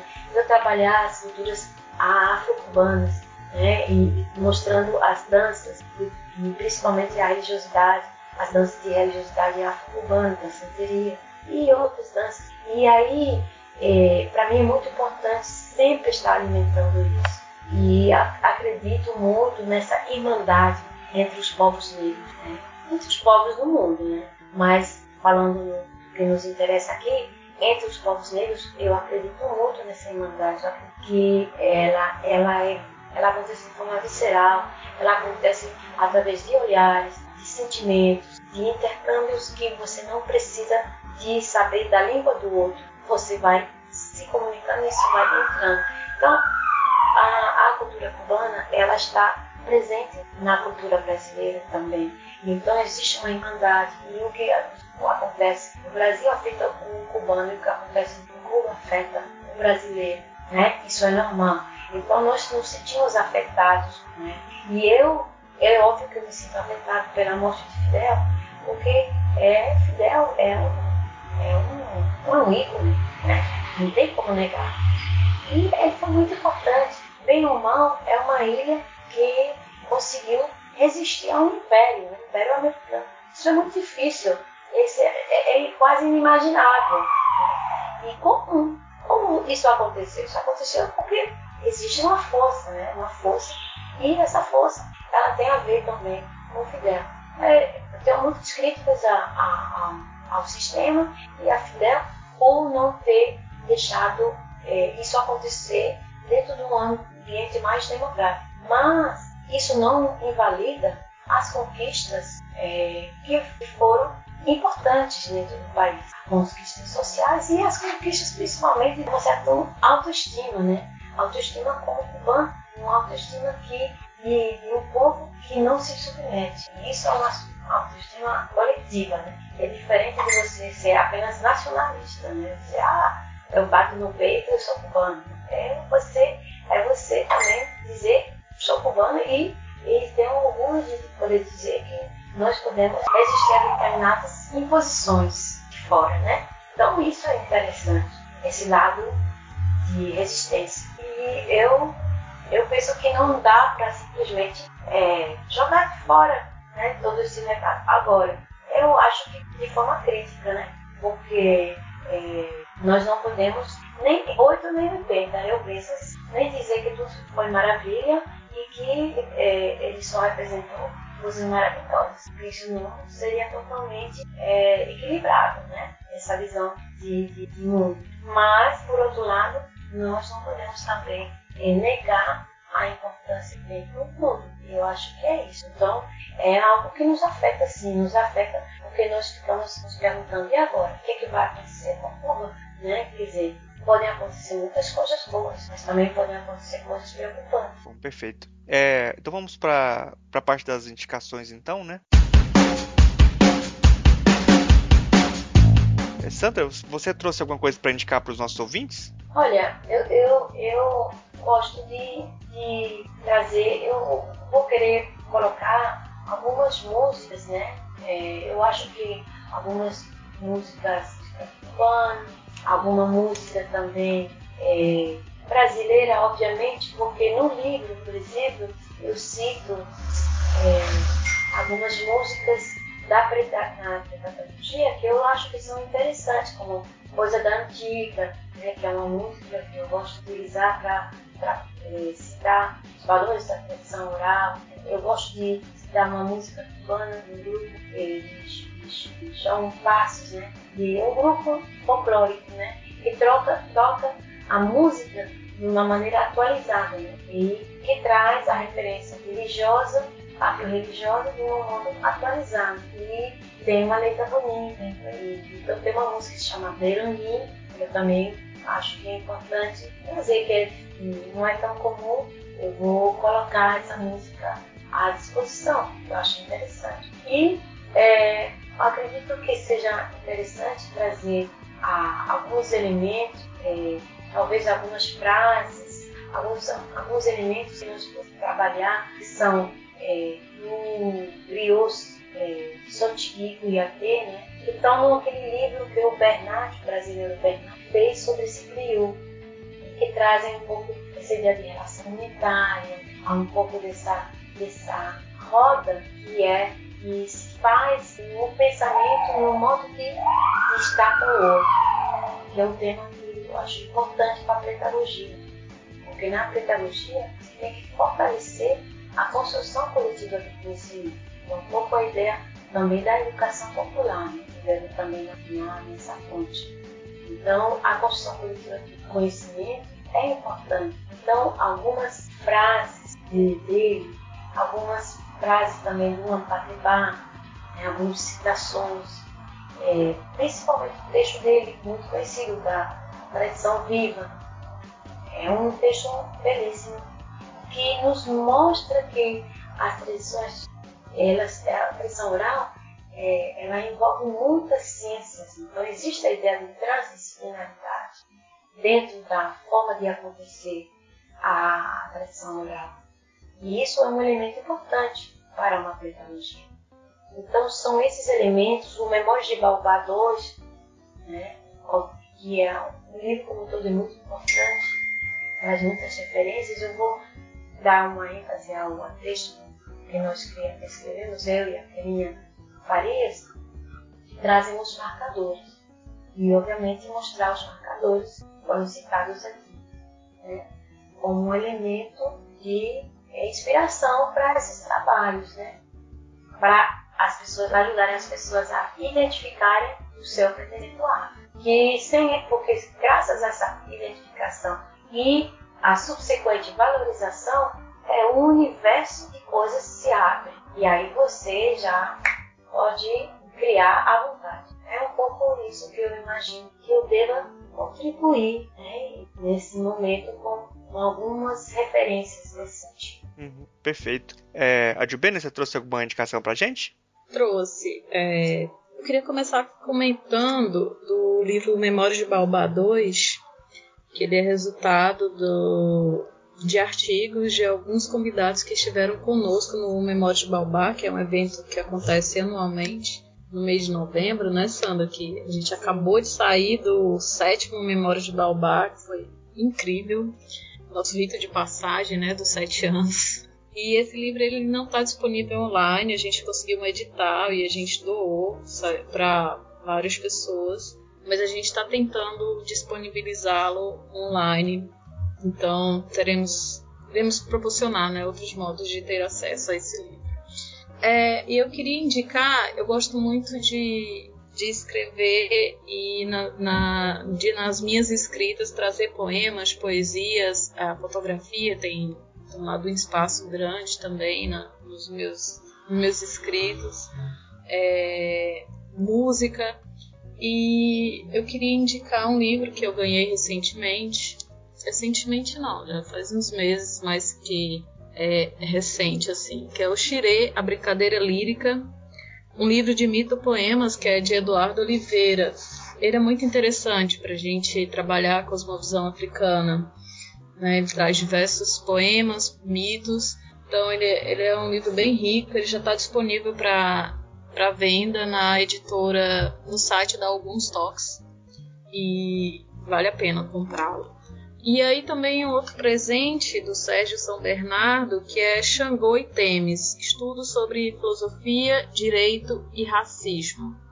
Também é um livro bem interessante. Ainda não concluí a leitura, mas estou em processo, mas já super indico. E recentemente eu também adquiri algumas produções cearense que eu indico, que são Mancala, o jogo africano no ensino da matemática, que é do Rinaldo Pevidô e Henrique Cunha Júnior. Esse livro é resultado da dissertação de mestrado dele, ele acabou de concluir o doutorado, também trabalhando com Mancala, esse jogo africano, e é, é muito interessante, muito interessante, né? Ele fala sobre a etnomatemática e perpassando pela cosmovisão africana. Ele esteve em Moçambique antes de concluir a tese, então é bem interessante. Também temos o livro Pedagogia da Transmissão na Religiosidade Tradicional de Base Africana, um estudo histórico e filosófico em Juazeiro do Norte. E esse livro ele é de Reginaldo Ferreira Domingos, também é resultado de dissertação de mestrado eles terminaram, fizeram mestrado e doutorado pela, pela Faculdade de Educação da UFC, onde a Sandra é professora, onde ela me orienta no doutorado. E são livros bem interessantes, assim, para a gente gingar com esses currículos tão colonizados. Então, são propostas de descolonização da mente, descolonização do nosso corpo, são propostas da gente gingar com os modos outros de aprender, de fazer, né? E é interessante sempre essa história de que nosso fazer, desde a cosmovisão africana, é um fazer de praxe, de, de sentidos, né? Como a Sandra bem falou, assim, de usar nossas experiências, nossas vivências, aquilo que sabemos fazer, aquilo que temos em nós, esses marcadores é, que a gente esquece durante o nosso caminhar para os nossos aprendizados, para os nossos ensinamentos. Então, são essas as indicações de livros. E eu queria indicar a Lura, que é uma cantora cabo-verdiana, para ouvir aí em alguns momentos, para silenciar um pouco, para acalmar o espírito, para dançar também. Ela é muito interessante. É isso. É, Marcos, você trouxe alguma indicação? Eu trouxe sim, eu trouxe um livro aqui chamado é, é Pretagogia, Pertencimento, Corpo, Dança Afro-Ocidental. A autora Sandra Hayden Petit. Eu vou indicar esse livro aqui, eu acho que é muito é, interessante para a construção da, de, você pode retirar vários conceitos daqui. A gente comentou aqui o conceito de ginga, né? Eu acho que a pessoa que estiver interessada vai procurar na internet, vai encontrar texto da Geranilde Costa Silva, é, que é parceira da, da, da Sandra nesse projeto, e da Rebeca de Alcântara e Silva Meyer, que também é, foi orientanda da Sandra e também está trabalhando na construção da conceitual, na construção é, é, da, da pedagogia. Eu vou indicar o CD a Ascensão da Serena Assunção, é, que é um CD bem interessante, né? O, eu vou indicar para o ouvinte uh, que ele procure na, na, na, internet algo do Fela Kuti, o documentário A Arma a arma da música, me parece, é, sobre o Fela Kuti. É, e vale escutar James Brown, é, também é, vale como indicação também para que ele procure coisas de James Brown, que eu sei que a Sandra gosta e que vai, vai, ele, vai, ele vai entender um pouco da pedagogia também ali. Ah, eu tenho mais uma indicação que eu esqueci. O podcast que eu estou desenvolvendo lá na, na Unilab com entrevistas com alunos, técnicos, professores. Saiu o primeiro número com entrevista com o estudante Nemésio de Alissá, ele contando um pouco da trajetória dele, ele é guinense, ele contando como ele chegou aqui na Bahia para estudar. Então a gente vai ter entrevistas depois com pessoas que são técnicos aqui da, da Unilab, com professores, né? Então eu acho que aí vou, é, vocês vão poder entender um pouco mais o que é essa universidade e aproximar-se mais da trajetória de vida dessas pessoas que constroem essa, esse experimento cultural que é muito interessante. É, o reforço a indicação aí do, do Marcos, do podcast Voz da Unilab, que tá muito interessante, tem é, uma coisa que é curiosa, que é diferente, eu acho que não tem, não, não vi nenhum outro podcast, que no final tem um, um trecho da entrevista que é no, no idioma é, de, de, onde o, o, convidado veio, né? Do, nesse agora um, um trecho em crioulo, parece, não é? É, depois eu entrevisto, por exemplo, o professor Pedro é, Acosta Leiva, ele fala um pouco em espanhol. Eu entrevisto o Chitungani Chucaio, ele fala um pouco em Ronga, ele é moçambicano, né? É, agora ele fala, o Nemésio fala um pouco em crioulo. Então acontece que muitas vezes esse podcast vai ser ouvido, a metade das audições do podcast até agora foram do exterior, da comunidade guinense que está no exterior, é, ouvindo do o seu, o seu, o seu conterrâneo, né? Então é, essa possibilidade de repercussão também é muito interessante e as pessoas se ouvirem na sua língua materna também, né? Uhum, muito legal. É, bom, a gente está chegando no final do programa e queria é, pedir para a Sandra fazer uma, as considerações finais dela aí, falar, abrir espaço para você dar o seu recado aí e falar o que você quiser. Fica à vontade, Sandra. Olha, é, eu tenho que agradecer essa oportunidade, oportunidade de estar falando com vocês e poder ser ouvida por, por outras pessoas, né? É, e saber que estou fazendo parte, né? De, de vários podcasts que foram realizados, pessoas amigas e pessoas que eu admiro, né? Enormemente, filósofos, filósofas, né? E eu acho isso muito bonito poder fazer parte desse, dessa corrente e eu agradeço muito por estar nesse, nesse grupo tão seleto e poder estar eh, sendo oportunizada justamente essa troca de ideias com vocês. E dizer que para mim foi muito importante expressar nesse momento conturbado que nós estamos vivendo é, um pouco desse que significa a pedagogia para mim e para as pessoas que estão envolvidas nela.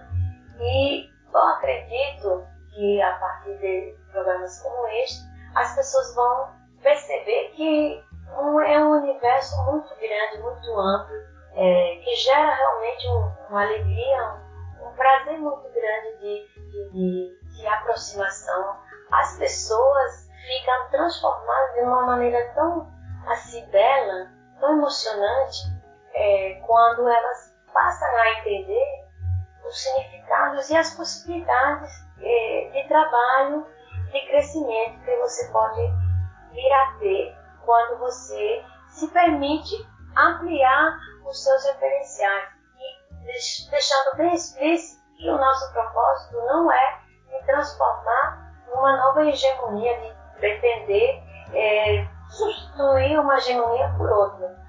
Porque a ideia é justamente não procurar hegemonias e nem homogeneizações. A ideia é de mostrar que deste lugar, dentro do qual falamos, deste lugar da, das africanidades, se pode encontrar uma grande riqueza de referências, uma grande riqueza de possibilidades, que o corpo ele já tem esses elementos dentro de si que nós apenas precisamos é, de algo que nos é, abra esse portal para as coisas acontecerem, para as pessoas realmente vivenciarem com encantamento, com alegria, com alegria séria, como diz, né, a alacridade, como diz Denis Sodré, que eu gosto muito desse termo, com essa alegria séria, essa, essas culturas que nos alimentam diariamente, né? E que criam uma grande irmandade entre todos nós, povos, é, que, que vivenciamos essa relação das africanidades e das ancestralidades, que também nos aproximam muito dos povos indígenas. Então, tudo isso é algo que, que nos deixa assim muito contente, eu fico muito feliz de poder estar trocando com vocês sobre isso, porque eu acredito que esse, esse caminho ele é uma grande especificidade. E tudo isso com muita humildade, a gente fala isso com muita humildade, porque o universo é povoado de coisas belas. Bom, a gente agradece mais a sua presença aqui no, no programa. É, foi uma conversa muito legal, aprendi bastante com, com você e é, foi um tema muito interessante para mim que não conhecia é, a, a pedagogia. Obrigado aí pra, pela presença. Valeu, obrigado. Muito obrigado a vocês, né? Aos três. Tchau pra vocês. Abraço. Tchau pra, tchau, Abraço, tchau, tchau pra vocês. Como escrever sobre a África? Binyavanga Wainaina. Tradução: Lucas Matos. Sempre use a palavra África, ou trevas, ou safari no título. Subtítulos podem incluir Zanzíbar, Masai, Zulu, Zambeze, Congo, Nilo, Grande, Céu, Sombra, Tambor, Sol ou Passado.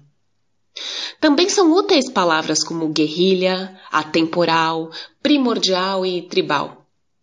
Perceba que pessoas quer dizer africanos que não são pretos, enquanto povo quer dizer africanos pretos.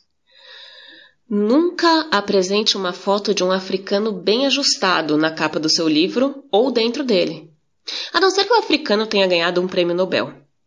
Uma AK-47, costelas proeminentes, seios nus, use isso. Se for necessário incluir um africano, assegure-se que será alguém em traje dos Masai, Zulus ou Dogons. No seu texto, trate a África como um país, é quente e empoeirado, com campinas ondulantes, hordas imensas de animais e pessoas altas magras que estão passando fome. Ou então é quente e ennevoado, com pessoas pequenininhas que comem primatas. Não se atole em descrições precisas. A África é grande, 54 países, 900 milhões de habitantes que estão muito ocupados passando fome, morrendo, guerreando e imigrando para ler o seu livro. O continente está cheio de desertos, selvas, chapadas, savanas e muitas outras coisas, mas o seu leitor não liga para nada disso. Então mantenha suas descrições romanceadas e evocativas e gerais. Certifique-se de que mostrará como africanos possuem música e ritmos arraigados na alma. E comem coisas que nenhum outro ser humano come. Não mencione arroz, nem bife, nem trigo. Miolo de macaco é o prato africano predileto, junto com bode, cobra, vermes e besouros e todo tipo de carne de caça. Certifique-se de mostrar que você é capaz de comer tal comida sem torcer o nariz e descreva como você aprendeu a apreciá-la. Porque você se importa. Assuntos tabus. Cenas domésticas cotidianas, amor entre africanos, a não ser que tenha morte no meio, referências a escritores ou intelectuais africanos, menção a crianças na escola que não sofrem por causa de boba, ebola ou laceração da genitália feminina. Ao longo do livro, adote uma voz sussurrada, em cumplicidade com o leitor, e um tom triste de que eu tinha tantas expectativas.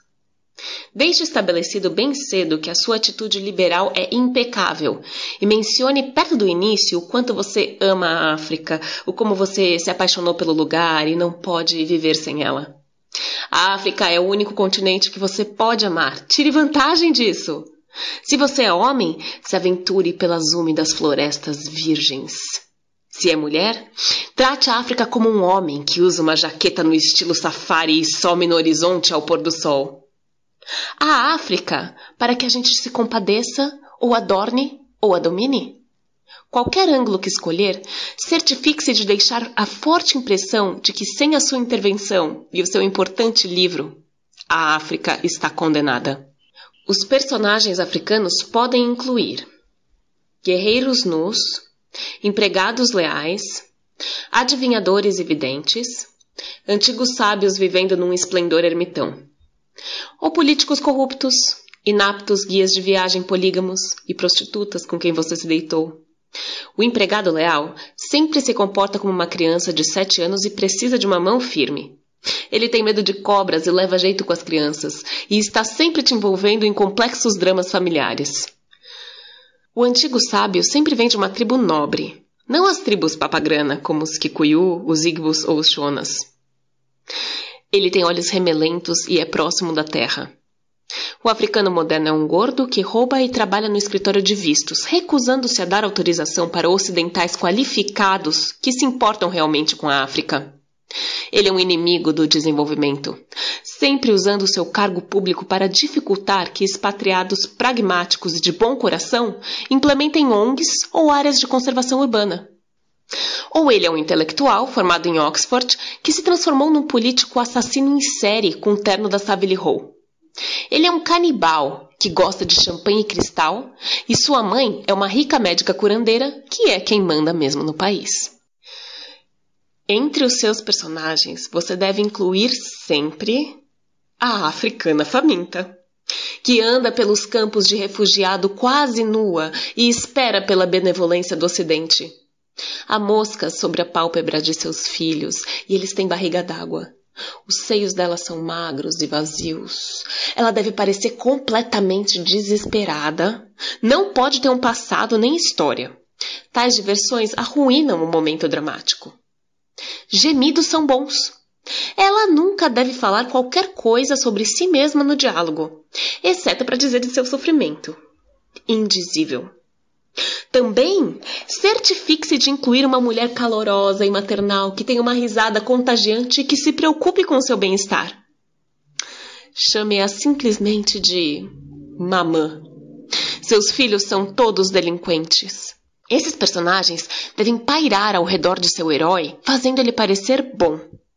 O seu herói pode ensiná-los, dar comida para eles, dar banho neles.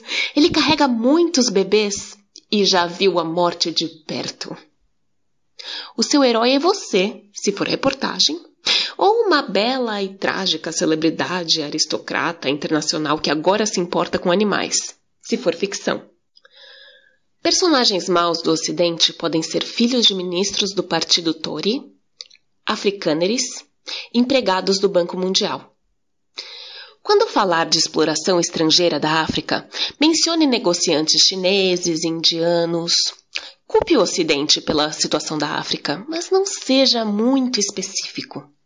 Pinceladas abrangentes do começo ao fim são boas.